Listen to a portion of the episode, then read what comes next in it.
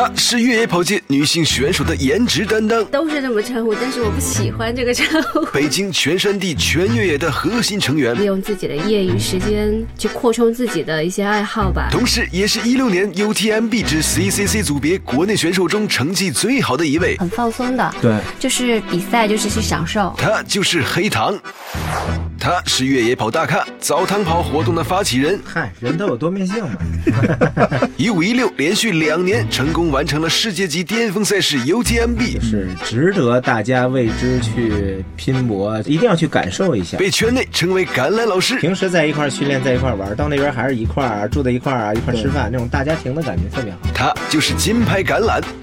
本期跑出勇气，两位嘉宾将一起来讲述他们跑过的 UTMB。把握你节奏，越动越想动啊！欢迎大家又再次相聚到我们的“越想动之跑出勇气”。今天我们的话题啊，非常直白的告诉大家，叫征战欧洲最难赛事 UTMB。我是主持人关雅迪。UTMB 是环勃朗峰超级越野赛的简称，这个围绕着欧洲阿尔卑斯山脉最高峰勃朗峰的越野赛事，以法国户外运动天堂霞慕尼小镇为起终点。环绕勃朗峰一周，全程一百六十八公里，累计爬升九千六百米。参赛选手可以三百六十度无死角地欣赏勃朗群峰的全貌。期间穿越法国、意大利、瑞士三国，在欧洲甚至是世界范围被誉为户外越野的殿堂级赛事。今天呢，呃，还是要先介绍一下我们的两位重磅的嘉宾。第一位吧，我我先介绍一个老朋友啊，我们把我们的重磅嘉宾放到后面，是我们的金牌橄榄孟秋雨。大家好，大家好，啊，又见面了，见面什么又见面？声音又见面，这么性感磁性的声音再次出现在我们的节目里面啊。呃，橄榄必须再补充介绍一下，是我们这个国内知名的越野跑爱好者啊，他的真实身份我就不揭露他了啊，他也是个非常棒的一个技术工程师人员啊，这个。跟你这个帅气的打扮和慈祥的声音这么的不匹配，我觉得还跑得那么快，是吧？这个。嗨，人都有多面性嘛。呃，因为橄榄是我们的老朋友，我们就是如果听过我们的节目啊，之前的几期他已经这是应该第三次来到我们节目了啊，对你，应该是比较熟悉了。当然，最重要请他来的原因是因为橄榄也是国内知名的一个越野跑爱好者，完成了很多知名的国内国际的越野跑的超级马拉松比赛，包括今天我们的主题 UTMB 这场比赛。所以一会儿要听他来分享啊，他的比赛的这些前前后后的点点滴滴和感受。重磅的嘉宾，现在啊，介绍一下我们的越野跑界啊，真的被很多人称之为女神的黑糖，我们也昵称为糖姐，有人这么称呼吗？啊，都是这么称呼，但是我不喜欢这个称呼。不喜欢黑糖，还是不喜欢糖姐，还是不喜欢女神？糖姐，把我喊老了，行吗？谢谢。糖妹妹，你终于来了。反正是黑糖能来到我们的节目，特别高兴。这次请他来也是因为也参加了这次 UTMB 的其中的一个组别，对吧？叫 CCC。组织者把 UTMB 赛事分成几个组别，从短距离到超长距离有 OCC、CCC、TDS、UTMB 及团队 PTL 组。CCC 创立于两千零六年。虽然里程比 UTMB 短，但 CCC 赛道所具有的难度依然不可小觑。大部分路段位于海拔两千五百米的山峰之上，选手随时有可能遭遇恶劣天气的考验。只有经验丰富、装备齐全的越野跑者才能克服困难。赛道总长一百零一公里，总爬升六千一百米。哎，黑糖，还是你自己给自己自我介绍一下，别我在旁边吹捧，这么不合适。我知道你很低调，你不会吹捧自己的，吧？你用自己。舒适的方式给大家自我介绍一下啊！大家好，我是黑糖。呃，其实算不上什么女神，就是一个比较喜欢跑呃越野这么一个人，然后自己有自己的工作。然后不是专门去跑步，利用自己的业余时间去扩充自己的一些爱好吧，就是这样。今天我其实要特别关心你们在赛道上 UTMB 这次比赛的一些八卦和见闻，因为我也在。咱先跟大家说一下 UTMB 吧，橄榄，要不你跟咱们的听众朋友们去介绍一下，它是一个什么比赛？UTMB 绝对是一个。殿堂级的一个比赛，就是值得大家为之去拼搏，相当于去到赛道上，一定要去感受一下那种让人激动的那种比赛氛围跟那种气氛是特别特别的好。嗯嗯，反正我是去完以后就想去第二次，去完第二次以后还想去。啊还想去啊？对对对不管那个腿膝伤如何是吧？哎，对，咱可以哪怕不跑，到那边去感受去也好，对吧？嗯，我这边就是说一下这个 UTMB，大家已经听了我们说了很多遍啊，它的全称是 Ultra Trail du Mont Blanc 啊，环勃朗峰超级越野赛，今年是第十四届啊，一共有将近八千个来自全世界的这些越野跑爱好者聚到夏米尼，在这个呃勃朗峰的北侧的这样的一个小镇啊，全世界现代登山运动的发祥地，都聚集到这儿，在每年的八月下旬，应该是最后一个星期啊，整个这一个星期好像就像一个盛大的狂欢会一样，大家就全球的越野跑爱好者都聚集到这儿来参与这场赛事，这就是呃刚才橄榄说的殿堂级的啊 UTMB。我们简单说，大概就是这样。嗯，所所以说这个黑糖就是你作为一个在国内很多比赛经验的积累了，之前参加过什么其他国外的赛事？之前就是去年跟老师参加那个大家那里，啊，你也去了吗？对对哦，对，咱们也都在但是我但是我退赛了。啊，对，崴脚了，我记得好像是。呃，但是是精华赛道都跑完了，对八十多公里的精华赛道基本上都跑对，在八十多公里那嘛。呃对对对对对。这是第二次哦，在国外的赛事。所以说这次的主要的目的就是说不能退赛，对 再进一步啊！不先不说成绩是吧？先完成啊！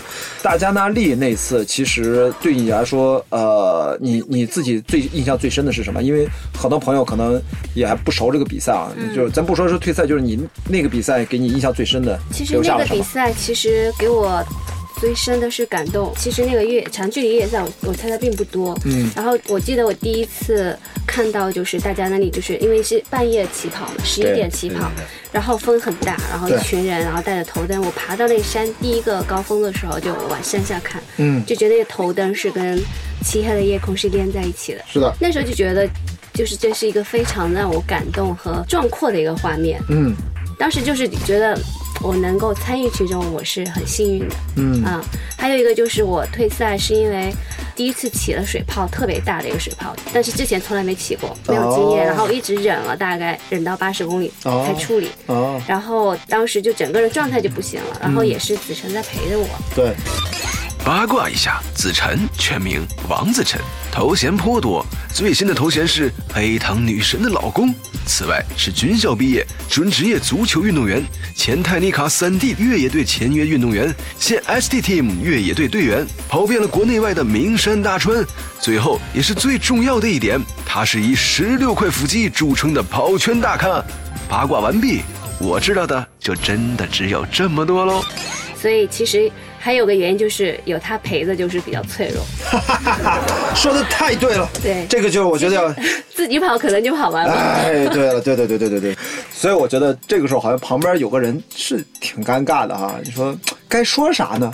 但是好像有些人就特别希望在自己脆弱的时候能在身边鼓励自己什么的。可能每个人的性格不一样吧。我是喜欢自己跑，就算有家人在，我也希望是他跑他的，我跑我的，就是相信对方，对，对，相信对方自己能处理好赛中的一切事情。所以说黑糖，你终于第二次出国比赛。我知道这边这个老司机啊，橄榄金牌橄榄这个老司机啊，他出国比赛好像还挺多的啊。呃，退赛也多呀。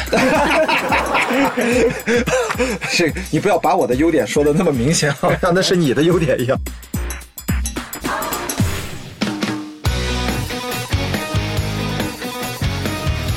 把握你节奏，越动越想动。大家好，我是李小峰，欢迎收听《越想动电台》。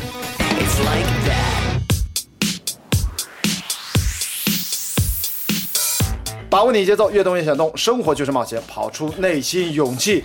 欢迎大家呢关注我们的微信公众号“悦享动”，音乐的乐，享受的享，运动的动，收听“悦享动”更多的精彩节目。如果大家想了解更多的关于跑步有趣的背后的故事，也想关注我们另外一个公众号叫“天生勇气”。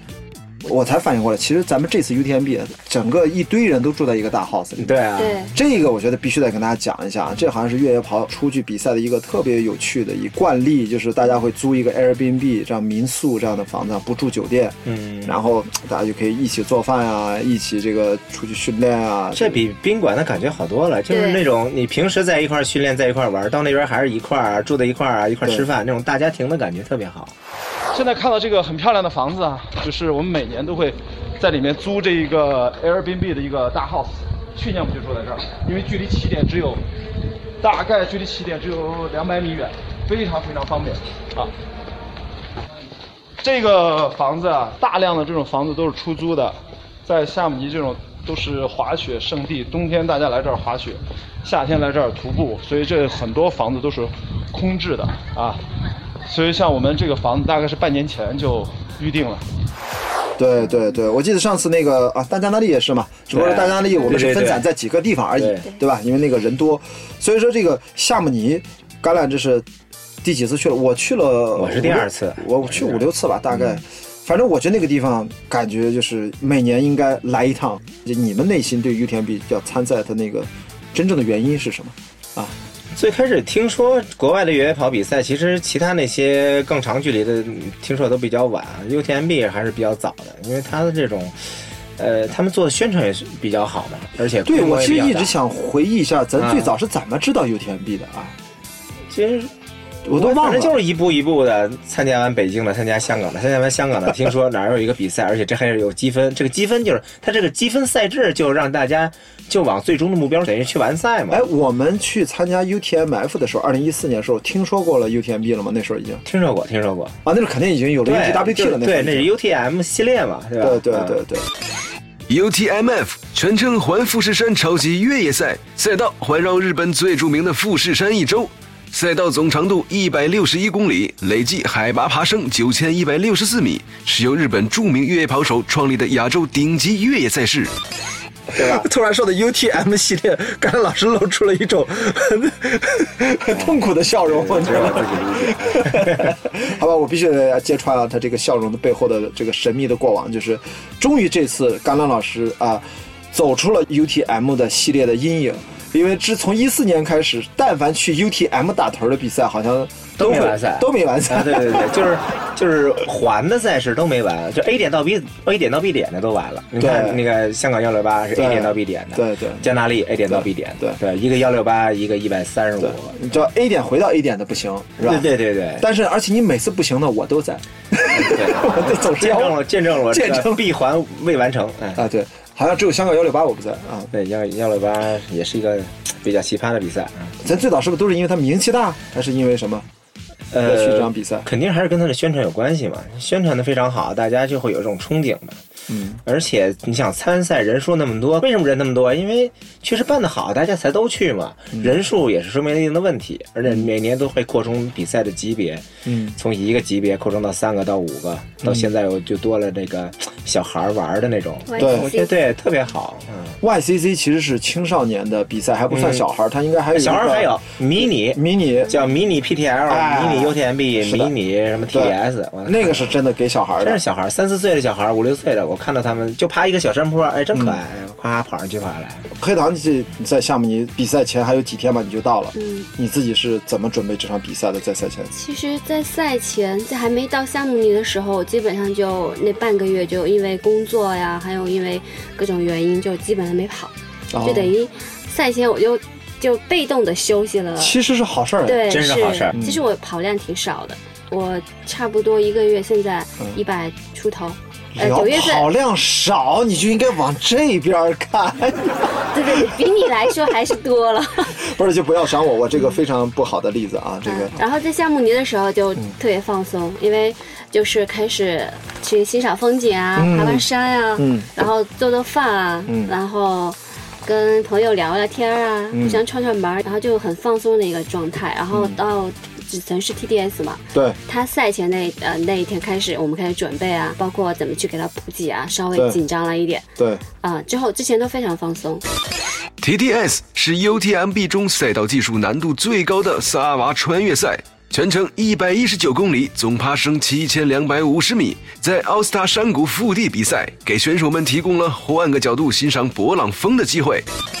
哎，黑糖，我真的很关心，就是你在赛前自己在进入到那个状态，你觉得这是你计划好的，就是说我就是来这休养的，还是说你其实也也没有任何的想法，就是来了，下面你就享受，就待着呗，就等着比赛了，就啊，对，其实因为我们这次也也带着一个蜜月的一个目的嘛，对所以我们的心态还是很放松的。对，就是比赛，就是去享受，嗯啊，就是享受比赛，然后来也是为以后我去参加 UTMB 来做打基础。我也想是像那种通关一样，哦我 CEC，然后 TDS，然后 UTMB，就像以前打游戏一样，给他痛快了。他他这个心态非常好，哎，就是说他明年一还不步一个台阶，往上走。你明年是 TDS 也不着急。如果能啊抽上签的话，还是要跟大家解释一下，就千万别听晕了。就是说，UTMB 呢是它一场比赛的总称，在 UTMB 下面它又分为五到六个不同的组别，距离不同，线路也不一样。最长的这个叫一百七十公里，叫 UTMB。然后呢，从它历史发展的非常快，那么它在二零零九年还是零八年的时候，我记不清了。然后出了第一个分支的组别叫 CCC 啊，库马约尔的夏姆尼啊。然后后来呢，又出现了 TDS，这个线路主要在意大利的这个部分，一百二十多公里吧。然后呢，后来又有了这个三百三十公里的 PTL，是双人或者三人组队的自导航的这么一个超长距离的一个比赛。然后后来在一四年好像刚刚诞生了一个从瑞士出发的五十三公里还是五十几公里的叫 OCC 啊。那么在今年又推出了一个针对十八岁以下青青年哎，去年吧，去年去年第一届对，就是推出了叫 YCC，那个迷你呢好像就是针对小朋友的，针对家庭的，所以听上去好像它现在除了差了一个 vertical 垂直马拉松，基本就全了。对，Vertical 是在头几个月比 vertical 那是另外一个比赛，叫 Marathon du Mont Blanc 博朗峰的 Sky Running 的一个系列的一个比赛，跟这个其实是两个赛事，好吧？所以我就怕咱们的听众朋友听着我什么你 TTS CC，你们能不能说点普通话啊？这都是简称。哎，啊我说一个关于 CEC 的，啊就是我去给呃王子成做补给的时候，周围全是意大利人，就是 TDS 骑车的吧你说 TDS 对吧他给他做补给啊然后我就旁边听到好多人都说，一会儿又是 CCC，一会儿 CCC，我说这什么呀？CCC 这么出名吗？怎么到处都有 CCC 啊？啊其实后来我反应，人家过来就是人家就是一个 IC 啊，我知道我知道了一个 CCC 就是这么一个口头禅。C 是因为是意大利语的啊，是的，是的对，C 对 C C C C C。我说我还以为 CEC 已经被那么多人所熟知。对他们发音是那么讲。啊。这个 CCC 呃和 TDS 的出发的起点都不在夏姆尼，在库马约对吧？所以说那个小镇，我觉得呃给我印象也蛮好的，它它明显的好像跟夏姆尼的风格很不一样，它比夏目尼会安静非常多，非常的，因为它嗯。人就太少。人少。啊，更少但它。房子会更好看，它的所有的房子感觉都是以石头为主的，放了很多很多各种各样的花，对，对，特别好看。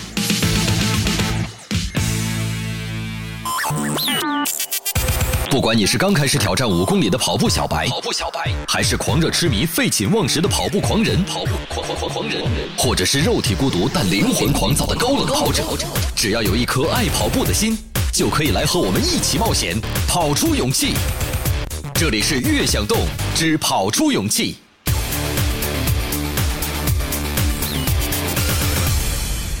你们有没有赛前遇到什么好玩的八卦可以跟大家聊一聊的？反正我这边反正还是挺逗的，就是我们拉着摄制组各种采访、各种直播，我觉得还是挺开心的。我就不知道你们在赛前有没有特别的安排吗？就吃吃吃吃。对我主要是吃，然后被偷拍什么的，我觉得被偷拍，没有，因为我那个偷拍你的那个人的摄影技术肯定不如你，对你肯定说你别拍了，把手机拿过来，我来，我来，肯定是。哎，我八卦这个吃是呃跟国内有什么区别吗？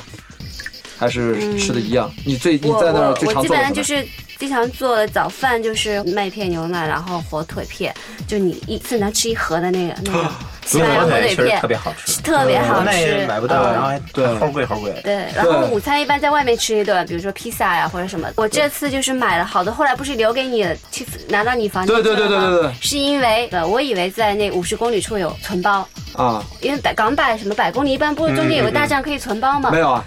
结果我不知道没有，结果就把所有的胶啊、八宝粥全存那儿去了。胶就是能量胶，也叫能量啫喱，是一种专为运动者研制的半胶状营养食品。它可以补充跑者由于长时间运动而流失的大量糖分，使跑者不至于因低血糖而影响运动表现。通常含有氨基酸、柠檬酸、抗氧化剂、电解质、果胶等物质。这些物质可以帮助运动员快速补充能量，最好在开赛后的一个小时左右开始食用，每次间隔四十五分钟到一小时就可以补充一根。另外，吃的时候别忘记喝水哦。然后我一到大站，我就跟那个工作人员比划比划，我的我的包呢？我的包呢？嗯他说没有啊，没有，就比划了好几。原来是在终点，在终点。哦。赛前没有仔细研究规对，则，对就完全没有研究过这事儿能不能批评一下王子晨啊？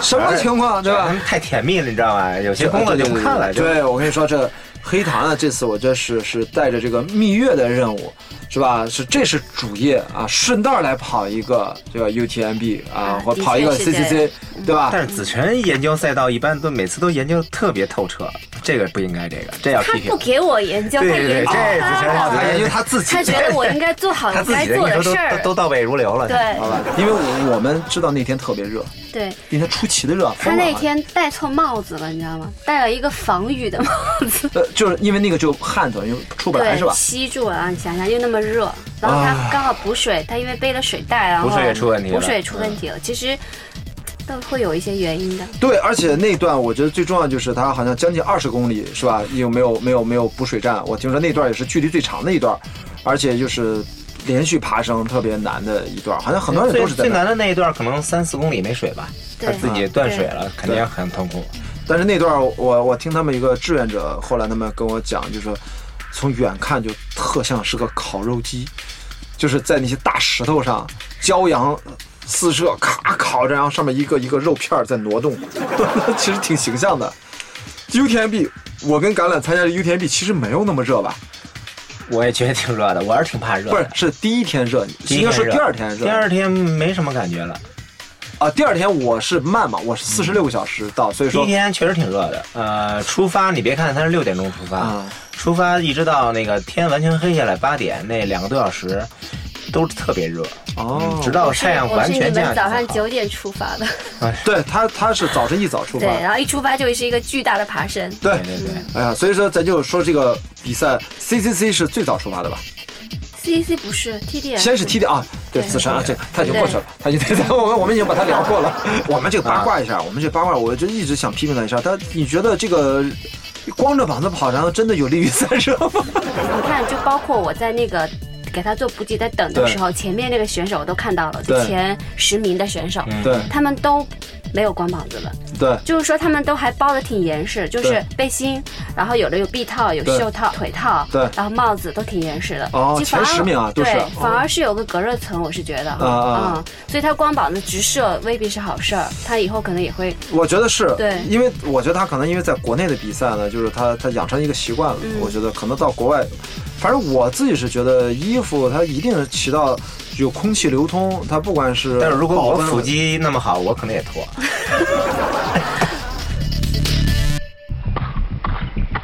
穿过森林与荒漠，跨越山川与河流，在肉体与精神的自我厮杀中寻找自我。生命的长度在于你迈开的每一步，灵魂的修行就在你脚下的每一条路。生活就是冒险，跑出内心勇气。越想动，只跑出勇气。还是要回来说王子晨啊，就是嗯他回来之后，他自己怎么跟你分享这次就是 TDS 嗯呃，其实有几点吧。第一点就是呃补给这一块儿，补给这一块的话，就水吧，他其实嗯还是觉得呃用那个软水壶嗯会更好的控制水量，对。因为在背包在本来他被强制装备非常的沉，对。然后他感觉感受不到那个水量在在水袋里它是有多少，对。就因为这个他觉得哎我还有水，结果没有去补水，对。没有去在水站加水，对。所以导致后程后面的缺水，这是一个。对。第二个就是还是呃衣服的问题，衣服就是说，如果在像这种像 TDS 那种很非常非常酷酷热的天气，然后也是高原，嗯。然后就是紫外线非常强烈的时候，是不是要光膀子？是不是怎么样才有助于散热？而他这个跟我分享的这个，直接就影响到我后面我的比赛，嗯，没有像我的比赛，我就戴了一个帽子，还戴了一个脖套，因为对它的后侧全部被晒伤了，包括脖子，对。所以我就专门买了一个 buff 的头巾，对。当做脖套，对。然后一到有水的地方，我就把水浇湿，啊，我就风一吹很凉快。对对对对，所以这他跟我的分享这一点，反而是对我的后面比赛是有利。我借鉴了。第三个就是成功原来是建立在一个男人的失败的基础之上，太残忍了呃 他的这个经验对，这是经验啊。前人还有一个就是关于关于我的补给的问题，就是我给他补给的对他啊其实是造成了一定的心理压力的。啊，OK，因为其实他呃，他觉得就他其实也可能像刚刚老师一样，就是自己一个人跑，啊他会沉浸在那个状态中。啊，呃，那他知道在我们每个站都在等他，他那种心理的那种焦灼，是然后是然后会有就说影响，对是有影响的。其实我自己觉得蛮好的，但其实是对方亲人那一方呢，啊。觉得你一直在等我，我得赶紧跑啊，赶紧不要让你错过下一个补给站呀、啊。其实有心理压力。后来我们就觉得，就是以后的比赛中，后方默默的关注就好了，然后在终点等待就好了。这是一种说法，这嗯个特别能说得通啊，这个道理。我分享一下啊，因为我不是每次经常带着我们的摄制组在一起嘛。我从一四年第一次拍那个 UTMF，那个时候我还刚开始带剧组出去拍纪录片嘛，然后两个月之后在六月拉巴瑞多又拍。我记得当时你知道吗？我是非常非常严肃认真的跟我们摄制组，当时是罗登导演、硕姐啊，那是日本的时候，拉巴瑞多那时候是李岩嘛，李岩那会儿我特别严肃认真跟他们讲说，我完全没有精力顾及你们。我们制定好所有最可能详尽的拍摄方案之后，我可能连说话的力气跟你们都没有，所以你们也你也不要跟我互动，也不要跟我讲话，你们能拍到我多少就拍到多少。我的心态就是什么呢？就是我是当他们不存在，因为我真的没有脑子给到他们。所以我的一点点经验就是说，真的，你可以跟我在，但是还是靠自己。对，其实可以有亲人在路上，对但是跑的那个人呢，一定心里的这个控制一定要控制的比较好，对，不要被打扰太多。你可以当做一个安慰剂、补给啊，补给站就就是一个补给站。对，我就是相对于我这种，比如说我也我也能跑的嗯嗯那种那种人，就是他他一出站吧，我还跟着他跑一段，其实。在他心里，他是我还颠颠颠颠跑的挺开心的，就是我还脚步很轻，他已经很热了，很累了。其实我想反过来想，他是什么心情？其实其实可以理解。然后后来他在那个就是最陡的那一段，嗯。不是下来特别陡，他就、好像有那个辅助绳，啊他一下子没抓住，就整个人不是中暑了，恍惚啊，了吗。我跟他聊，他也提到对就一下没就，他说他看了手上的戒指，他就说，他就想我还是退赛吧，啊，因为他知道我一直在六十六公里内大家在等他。对。反正这个决定，我觉得做的也挺好的。不是，我认为这是安全院是第一位，对对对因为他已经就是说觉得控制身体上都会他有就会出现有问问题了对对对对这就是已经是一个严重的一个警示的一个信号，。因为 TDS 它本身它的路况会比较比较险峻一些，确实挺难的那个。所以呢，我们还得绕回来就说啊，这个黑糖的这个 CCC 的成功是建立在这个对 所以说你你出发的时候，那个时候的心情怎么样？因为这个子晨刚刚这个未完赛回来，身体恢复，嗯他你出发的时候是自己去出发的吧？我自己出发的，因为我你马上吸取教训，就是你不要来送我啊，不要来不要来给我对对对。，C C C，对，就是这样。就是我当时就想着，其实因为我俩其实我俩的交流其实挺充分，然后也挺像的两个人，对，所以我能理解他的心情，他也能理解我的心情。我说你别送我了，我自己去。嗯嗯然后他说行，其实黑糖跑的时候，我觉得还是挺轻松。他每次过那个，就我们必须在后方一直查询号，对对对而且还有就是你过这个点的那个视频，你都可以回放嘛对嗯对他只要只要他打这个卡了过去了，然后就可以看一眼视频。他他到哪每一个有摄像头的点都会。啊，当时我当时不是小屏幕嘛，看不太清楚，我说干嘛呢这是？不是擤擤鼻涕，不是鼻涕，我说擦呢，那旁边啪甩一脸。哎那个位置还是能看出来的。就是哎这干嘛呢？哎，我发现你们怎么比赛的时候都有这心思。我跟你说，我我在 UTMB，我好像就注意到了一个点儿，突然发现说叫一啊 web camera 是吧？他那个头挺大的，我知道啊，但是我真的大部分都没看见，我就一处看见我，哎呀，还有这个，哎，我就做了个，所以你们还真的是，的然后我就我然后我就。拿出来，我给子晨那时候跟啊正好跟子怡在一块儿嘛，啊我说哎你看。这是跟你打招呼呢吧？哎，子晨，哎，哎把把把地址发给我。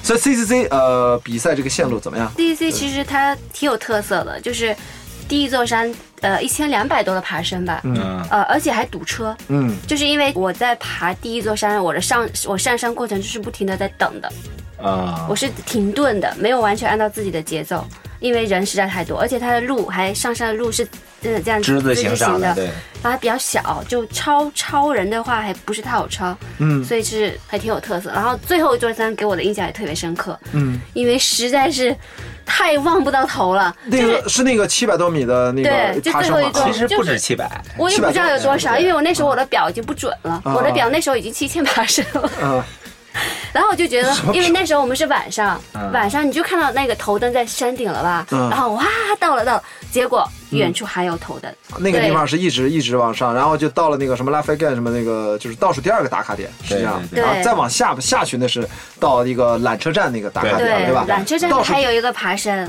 对，有啊，缆车站那个爬升米，啊，那个很少了，那个就无所谓。但是的确是倒数第二个打卡点，关键是你爬到顶了之后，打卡点在下面，你还要再往前跑。对。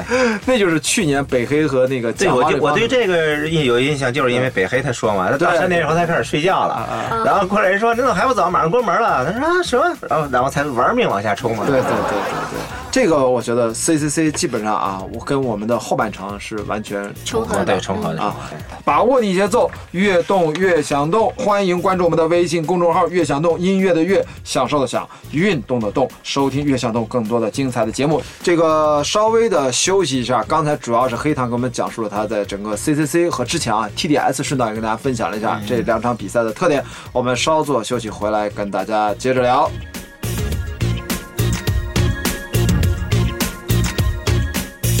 我说怎么办？怎么办？我教也没有，什么都没有。超过一百公里的比赛，其实上上次大加那利也是，到最后完全焦就不想吃了。喝过牛粪味的山泉。其实也不能算是意外，意料中肯定会出问题。我在爬那啊个最后一座大山的时候，还处理了一些水泡，看着一块石头比较尖，我就使劲踩上去。下了也就两三百米吧，然后右腿突然间就不行。这两个大比赛对于我这个经验的积累跟心理成长确实帮助挺大的。已经深夜了，有个爸爸带着个小姑娘打着手电，嗯，Bravo Bravo 这样，就特别感动。根本不看时间，就是不给自己心理上这种压力。跑出勇气，未完待续。